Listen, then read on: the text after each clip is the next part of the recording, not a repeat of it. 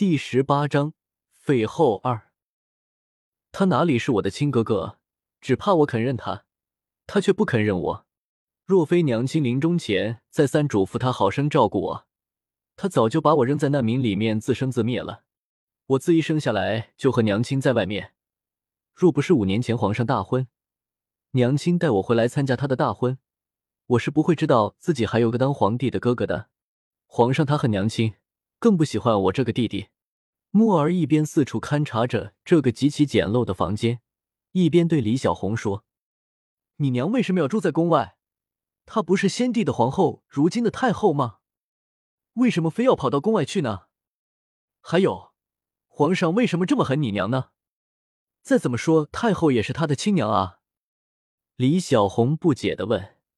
心里不明白这母子三人的关系怎么会紧张到这个地步，我怎么会知道这些问题？你去问皇上，他一定比我更清楚。木儿对这个房间似乎很好奇，看过了墙角门窗，又开始翻柜子。这是什么？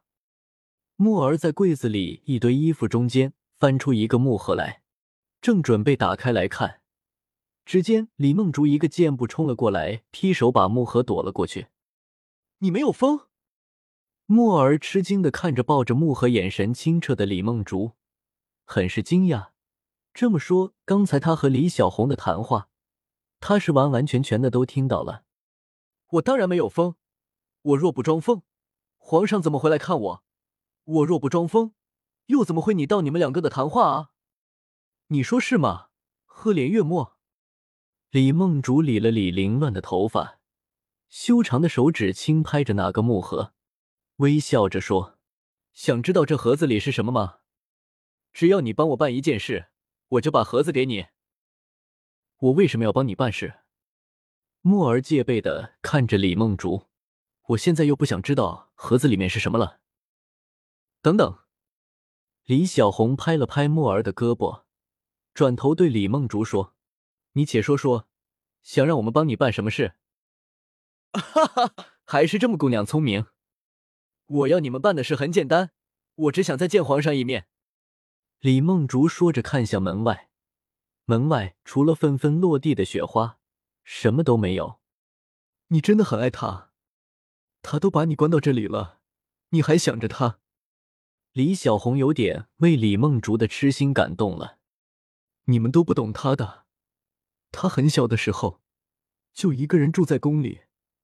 那时候他的母后不在宫里，先帝的宠妃又太多了，他一个没爹疼没娘爱的孩子，每天都吃不好，睡不好，还要被宫女太监们耻笑。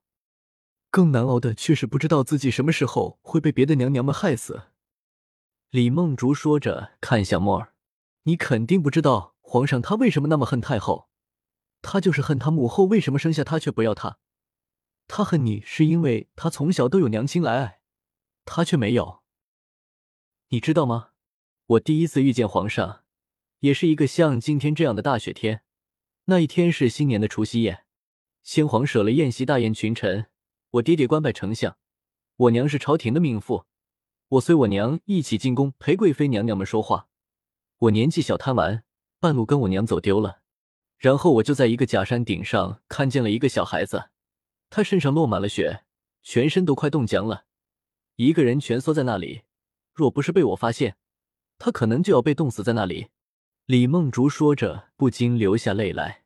后来，他告诉我，他那天不敢回家，因为他怕别的皇子欺负他，更害怕他的父皇责怪他。他真可怜。墨儿听了李梦竹的话，眼里露出了些许悲悯。难怪他这么恨娘亲，难怪他不喜欢我。知道了真相就好了，以后你就代替你娘，好好的对待你哥哥吧。李小红拍了拍木儿的脑袋说。